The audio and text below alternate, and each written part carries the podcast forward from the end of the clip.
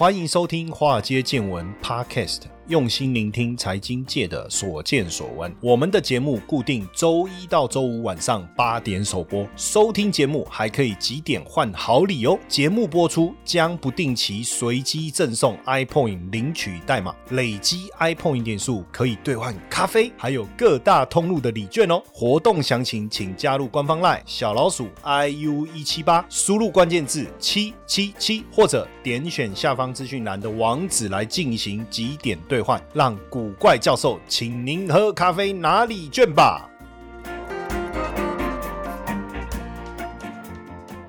股票市场千奇百怪，见怪不怪。大家好，我是古怪教授谢承彦。哇，大家知不知道全球碳？排放没有，我没有骂脏话，我是要讲碳排放。好，全球碳排放 有增无减，气候危机啊！我不知道大家有没有感觉，尤其是最近有没有觉得很热、很热、很热啊？哇，热到我跟你讲，才走出去哈就快昏了，而且你那个水龙头打开出来的水竟然是热的，哎，天呐！这个世界各地啊，气候异常啊！我我最近上这个三立啊，我就在讲那个那个气温的问题啊，包括那个那个我们发现说英国到处都在。火发生火灾太热了嘛吼，然后这个旅游中心的饭观光景点的这个五星级住宿酒店，哇，那个把那个那个瓦斯桶丢到那个水池里面，为什么要怕过热爆炸？然后法英国伦敦机场那个柏油路哇都融融掉了，然后法国哇森林大火，这种种迹象啊，其实是不是在反映一个气候的危机？到底是要搞到什么时候啊？疫情，然后气候的问题，当然首当。其冲就是连粮食生产，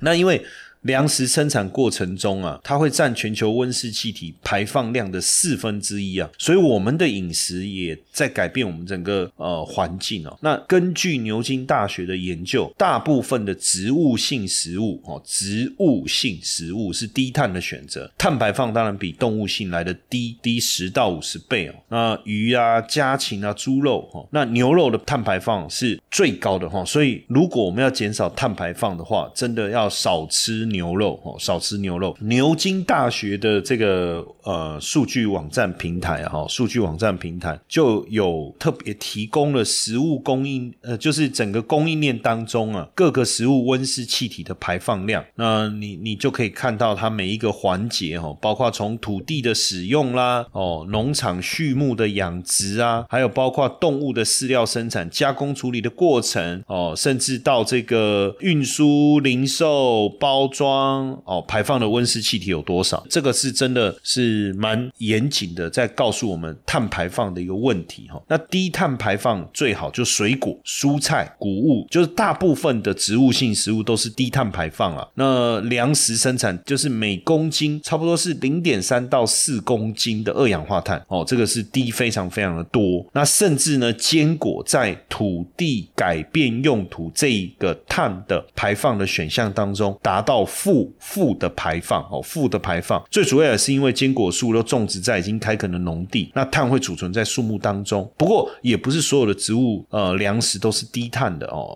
哇，像咖啡，大家每天喜欢喝的咖啡，你一定要喝一杯拿铁的啊，这个是高碳排放的植物啊，哈。然后中度碳排放的食物呢，就是鱼哦，然后像家禽应该就是比如说鸡呀、鸭呀这一类的哈，猪肉、鱼比野生鱼的碳排。放稍微高一点哦，那鱼的话一公斤会有五公斤的碳排放，那野生呃野生鱼稍微少一点啊，三公斤哦，养殖鱼多一点，达到五公斤。那猪肉跟家禽每公斤的碳排放量大概都在六七公斤左右，因为不是反刍类的动物。那像植物食材当中，我们刚才讲到高碳排放的异类啊，就是咖啡跟巧克力哦，这真的是学到了哈。咖啡跟巧克力虽然是植物性的食物啊，但是它们每公斤产生的碳的排放啊，哇，都到十七。十八、十九公斤左右啊，因为咖啡在种植的过程中所使用的肥料会产生俗称笑气哦，笑气，我不知道大家笑知不知道笑气，就是你应该有看过电影，他们吸了那笑气会一直笑，一直笑，那个它是温室气体一氧化二氮，那这个是二氧化碳的六两百六十五倍。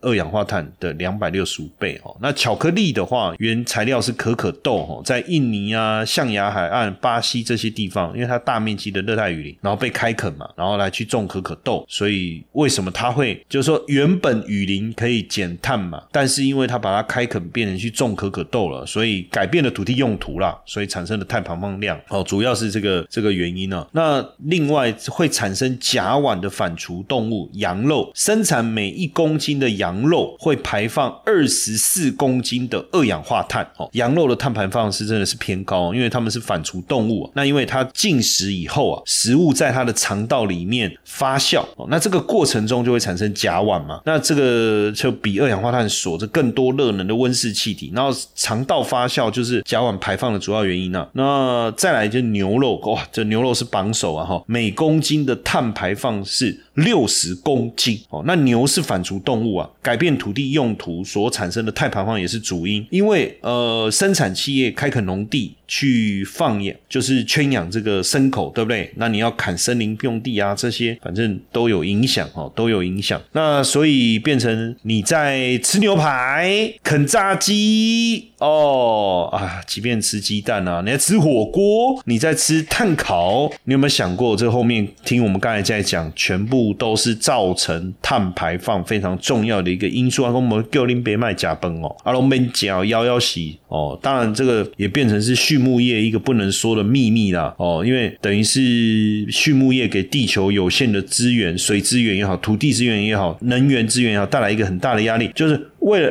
人类要消费而饲养的这七百亿只的动物，会让全球百分之三十的土地跟百分之十六的淡水，就是用在畜牧养殖嘛。哦，还有很多的粮食是为了养活这些牲畜嘛。那畜牧业要用到水，对不对？超过全体人类用水的百分之八。然后呢，呃，环境清洁啊，等等啊，然后又可能造成水污染啊，因为动物的排泄物啊、抗生素啊、肥料啊、杀虫剂啊、病毒啊，那加上还有一个就全球暖化，因为畜牧业对温室效应的影响哦特别大，占整个全球温室气体排放的百分之十八，比运输业我们讲铁公路啦、轮船呐、飞机啊这些所产生的排放量还多哦。那这可能是我们这个过去在保在在在把那个涮涮那个羊肉或是涮火锅片的时候没有想过，那动物排泄物的有毒会产生有毒气体，因为畜牧业培育大量这个我们要吃的这些食物啊，也产生了这个动物的粪便嘛，对不对？那这些物质会向大气中排放，哦，多达哈多达四百多种不同的有害气体，包含甲烷啊、二氧化碳啊、氨啊、硫化氢啊，那几万只的动物聚在一起，那很可观呐，哦，很可观。那再来畜牧业，它。释放的温室气体占全球的将近百分之二十，将近百分之二十。因为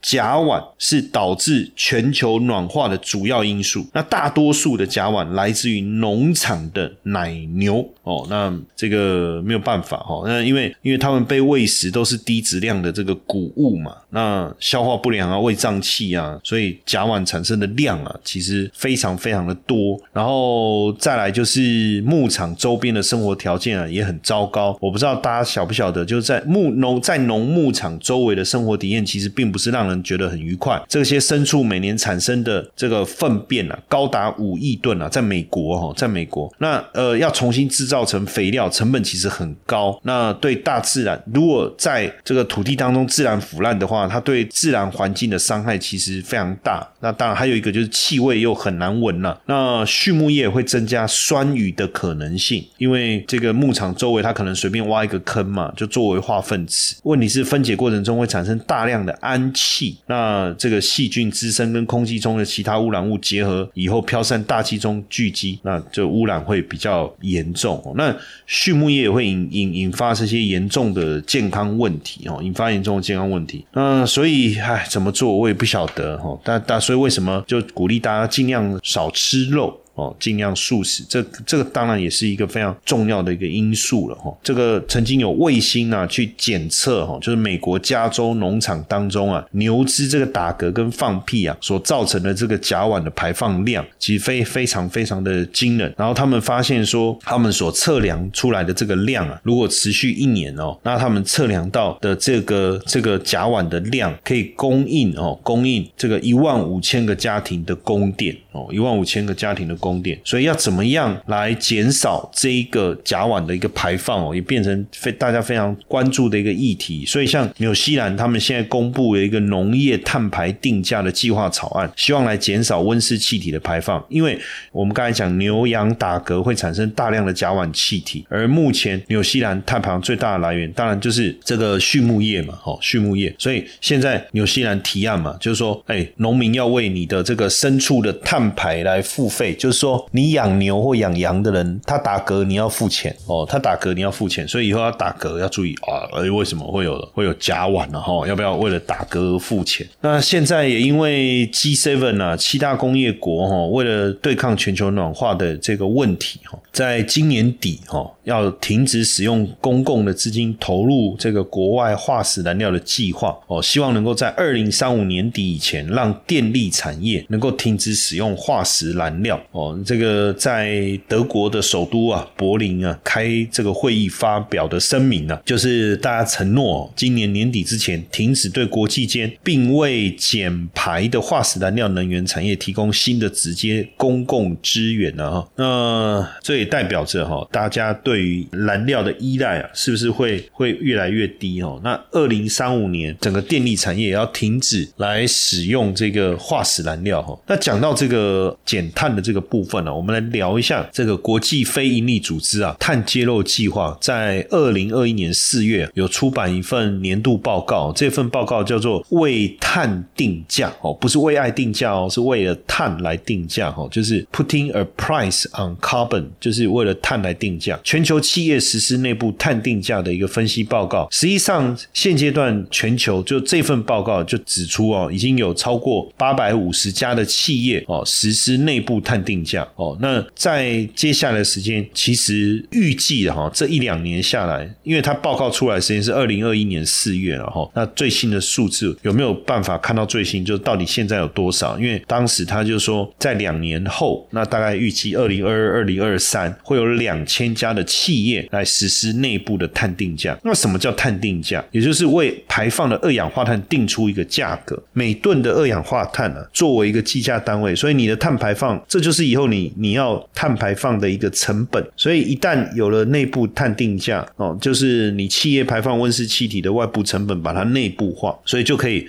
去制定一个这个排碳的一个价格。那为什么全球的企业要去做这件事情？因为呃，现在大家都往低碳经济啊、能源效率啊这个角度，像微软二零一二年就一直在执行内部的碳税政策哦，内部的碳税政策哦，而且。呃，二零二零年的时候，微软就宣告说，二零三零年要实现负碳排放哦，而且要在二零五零年消除自一九七五年他们成立以来所制造的碳足迹哦，所以真的近零碳排成为全球目标啊！不光只是政府哈，连企业都在努力做这件事情。像台达电啊，台湾的这个 ESG 的指标企业，二零零七年就参与了碳揭露专案哦，会向终端客户揭露碳资讯。那也也在。在二零一六年就开始哦，针对温室气体做盘查的工作。那像友达光电哦，友达光电这个也往这个二零一六年哦，也制定了内部碳价哦，也制定了内部碳价。那元大金控也在二零二一年七月宣布启动内部碳价机制，是台湾首家为碳排定价的金融业者哈。那包括第一银行哦，也参与了这个行列哦，参与了这个行列。接下来就是我们今天的彩蛋时间，iPhone 临时代码 D 七二五五。所以你就发现企业已经开始针对这个部分开始投入了哈。那像马斯克，大家应该知道哈，马斯克人生有几个目标嘛？一个是推广电动车哦，一个是移民火星哦，对不对？但其实他有一另外一个目标，第三个目标就是，其实，在之前他就说他花了一亿元要支援这个碳捕捉大赛哦，他支援碳捕捉大赛，然后这个奖金就是看谁能够去捕捉这个二氧化碳哦，那来分。这个分这个奖金。这个比赛二是二零二一年一月底的时候啊，马斯克在推特发起的这个除碳大赛哈，他就是说要捐赠这个一亿美金来奖励优秀碳捕集技术，所以表示大家都非常的努力哈，要来去针对节能减碳这个部分哦，来投入心力哦，所以这很明显哦，这个气候问题的严重性当然是达到碳中和的目标，那所以不只要减碳，可能还要负碳，因为这个是呃二零一五年巴黎协定啊，大家为了阻止全球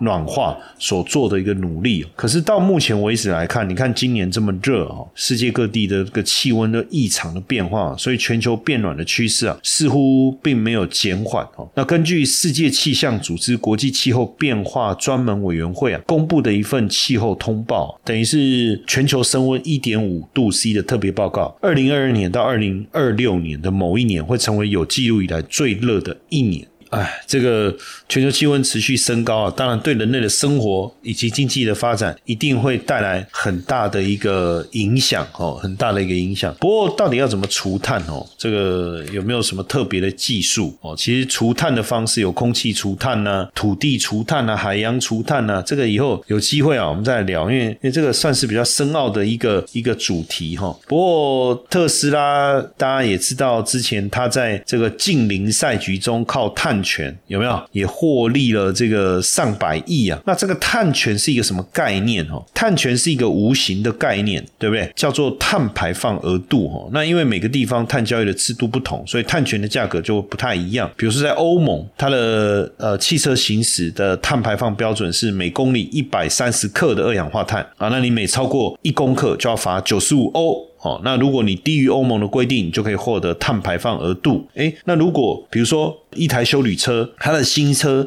行驶的时候，每公里如果会产生两百一十克的碳排放，按照欧盟的标准，它就要面临一万欧元的罚款。那因为特斯拉呢，生产一台新车，它会就可以赢得二十五克的碳排放额度。诶，所以它其实就帮特斯拉呢累积了可观的营收。所以二零二一年特斯拉的碳权收入占它总收入百分之。三碳权营收是十四点六亿美金，就这个原因呢。那不过碳权的这个。这个红利啊，哦，好像也现在开始也不是算是它的红利吗？我不知道，因为过去啊，这个菲亚特克莱斯拉克莱斯勒啦，哈，就是特斯拉碳权交易的大客户哦。他二零一九年到二零二一年花了多少？二十四亿美金向特斯拉购买碳排放的额度。那二零二一年，菲亚特克莱斯勒跟保时的雪铁龙合并，然后呢，他们利用保时雪铁龙的电动车技术，就补足了欧盟碳。排法规了，所以以后他就不用再跟特斯拉买碳权了哦。所以我要讲的就是说，传统车厂过去可能需要跟电动车厂买碳权，哎，可是呢，如果大家开始停售这个燃油车，那势必就不再需需要额外去购买这个碳权哦，就不太需要再额外购买这个碳权了，对不对？哦，那现在这个电动车取代传统汽车势在必行呐，哦，那各国也加大力度投入这。这个新能源的一个发展哦，投入新能源的一个发展。二零三零年，就是他们也希望能够这个终止这个燃油车的贩贩售，像宾士、B N W、保时捷、欧弟哦。欧迪啦，不是欧弟啦，哦哦哦，奥迪，奥迪，好不好？Volvo，福特，哦等等。然后像这个二零三五年，在福斯在欧洲哦也要禁售，也不再这个卖这个呃这个燃油车了哈。然后奥斯登马丁哦，劳斯莱斯、宾利、Jaguar，还有 Land Rover。然后二零四零年，保时雪铁龙。二零五零年，像这个 Toyota 啦、日系的哦，你上了 Lexus 这些也不再卖燃油车。了哈，所以未来可能真的就是这个电动车的一个世界了哈。也确实哈，我们最近讲到电动车啊，我们也看到这个宁德时代哦，既然经历了这个几个月的震荡以后啊，宁德时代再次展现王者的霸气哦。这个今年前五个月啊，市占率高达三十三点九哦，市占率由去年的三十二点一拉高到三十三点九。那第二还是 LGES，可是市占率从二十点六下滑到。十四点四哦。那比亚迪呢，哦进入前三名，市占率拉到十二点一哦，拉到十二点一。那宁德时代呢，当然持续维持它在这个市值当中的霸气哈。实际上现阶段，如果我们在讲整个中国的这个锂电池的板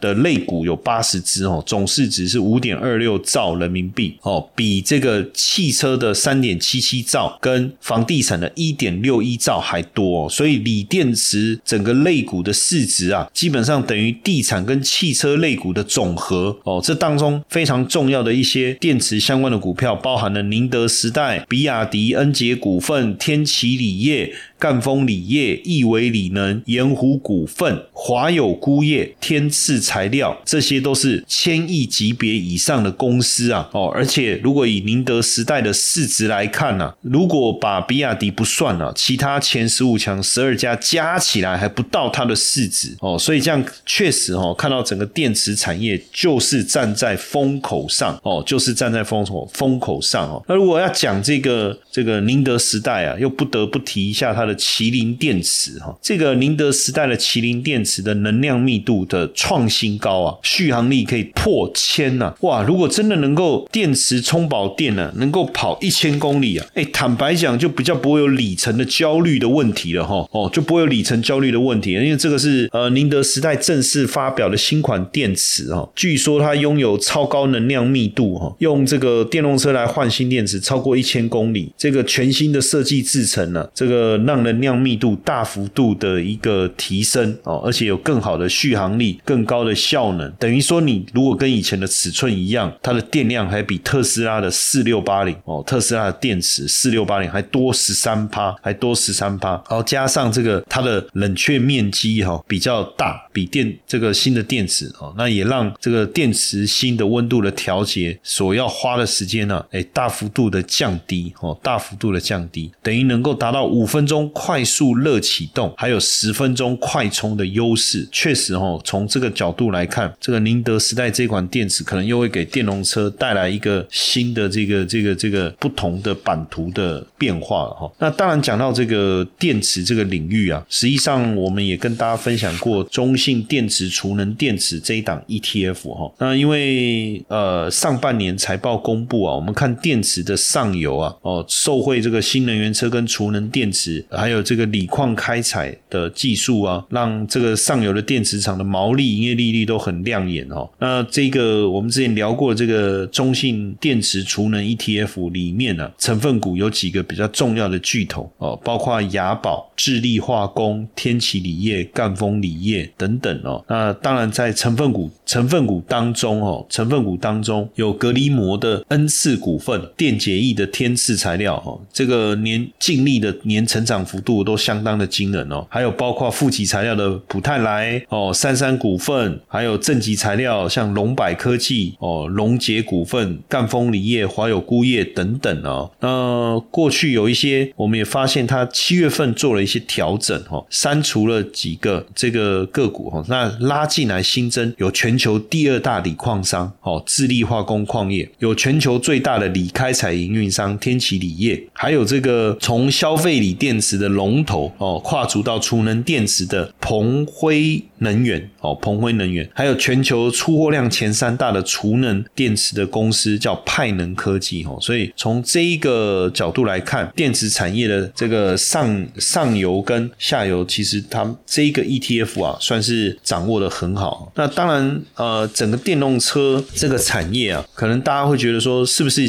有供过于求的问题，或者是这个产业是不是呃高度竞争，但基本上哦，我们要谈的叫做渗透率哦。如果以过参考过去这个智慧型手机发展的阶段来讲哦，我们就讲说，当渗透率，因为目前新能源车新车在中国大陆了哈，我们讲中国大陆新能源车的渗透率是接近百分之二十哦，接近百分之二十。那这个个如果按照这个阶段性来讲，零到十五叫导入期，就是功能性为主啦，刚开始，那市场接受度也是刚开始。那如果是十五到四十趴哦，算是成长的初期哦，消费者有全新的体验，那供给者有很多新的品牌的加入，大家一起来竞争，那技术的变化成长会比较快。那如果你一些传统品牌的厂商没有跟这转型的话，可能会被被进一步淘汰。那现阶段其实就处于这种成长初期的阶段了，对不对？你看，从特斯拉引爆了市场的这个成长，然后也给大家带来也带来新的体验，然后快速的有呃有有这个需求者开始接受这个电动车，好，那也有很多新的新进者进来加入竞争，而传统的车厂很多也要想办法转型，就所以现在属于成长初期的阶段。那到了成长后期，渗透率大概落在四十到七十五趴，也就是说行业的红利。力已经开始慢慢的消失了，那大家也认同这个产品，也能够呃有很好的使用体验哦。那这时候大家更要求可能就是性价比了。那到了七十五帕以上，基本上大部分普及了。那这个行业呢，也是过了这个呃该被淘汰的啦，那变成稳定发展哦。所以目前看起来确实属于成长初期的阶段了哦。所以我们也可以去关注，就是长期到底未来整个电动车产业会怎么发展哦，会怎么发展？那如果说说呃，你也认同哦？这个目前如果是属于成长初期，那就代表后面还有所谓的成长后期，还有所谓的成熟期，那肯肯定是一个长期的投资趋势嘛？哦，那如果是这样，我们在这边也跟大家分享过，就是中信电池的这档 ETF 哦，它等于是长期投参与这个电池产业的一个投资。当然，以目前整体市场还是大环境相对不稳定的情况上来讲，我们当然不追高，对不对？我们不追高，但是逢低，哎，我们来做分批的一个布局。其实我在讲这个 ETF 的投资哦，你有三种方式嘛，一种叫定期定额哦，一种叫定期不定额，一种叫定额不定期哦，还有当然叫不定期不定额，不定期不定额就没什么好讨论的。所以，我我觉得现阶段你可以采用的方式是什么？就是呃，你可以定期定额，你就不要管那么多。哦，那另外一个方式是什么？就是我定期哦来检视这个市场的状态，但是市场很强，我就买少一点；市场很弱，我就买多一点嘛。或者是你可以采用的方式是什么？就是我每次买的金额是固定的，但是呢，什么时候买我不知道。我觉得以现阶段来讲，我会比较 prefer 这一种，就是我每次就投资可能五千或者是一万，那什么时候投，我就是看它有一些压回修正的时候哦，我再来买进；有压回修正的时候，我再来买进。所以我个人。现在是比较偏好就是定额但不定期，但是呃，你就稍微自己要懂得去呃追踪这个趋势的变化了哦，主要是这样。那当然呃，我们也希望说大家哎这一集你对整个电池产业的了解比较深入哦，也能够去呃理解这个电池产业哈。那当然，如果说大家对这个我们刚才所讲的这个。电池啊，储能啊，这一个议题哈，还有我们刚才所讲到的这个什么纽西兰呐，哦，马斯克啦，碳排啦，碳权，尤其是碳权这一块，甚至说啊，我想要去了解一下这个电动车，像锂矿需求大增啊，这些材料啊水涨船高，怎么怎么去看？还有这个电池供不应求，那毛利率哎是怎么样的一个变化？还有未来储能系统怎么样非要式的成长？这个部分大家如果有兴趣，可以来这个。索取我们这一次的古怪小报哦，古怪小报。那我们的关键字呢是 SP 哦，SP。所以加入我们的官方 line 小老鼠 iu 一七八，然后输入关键字 S。P Super S P 这样听得懂？我的英文应该没有严重到差到严重到听不懂。好好对 S P 哦，来索取我们这个古怪小报了哦，然后去学习一下现在这个各国碳中和紧迫盯人，电动车跟储能的爆发商机。嘿，各位铁粉们，如果喜欢华尔街见闻，请大家多多按下分享键，让更多人能听到我们用心制作的节目。你们的一个小动作，是支持我们节目持续下去的原动力哦，快去分享吧！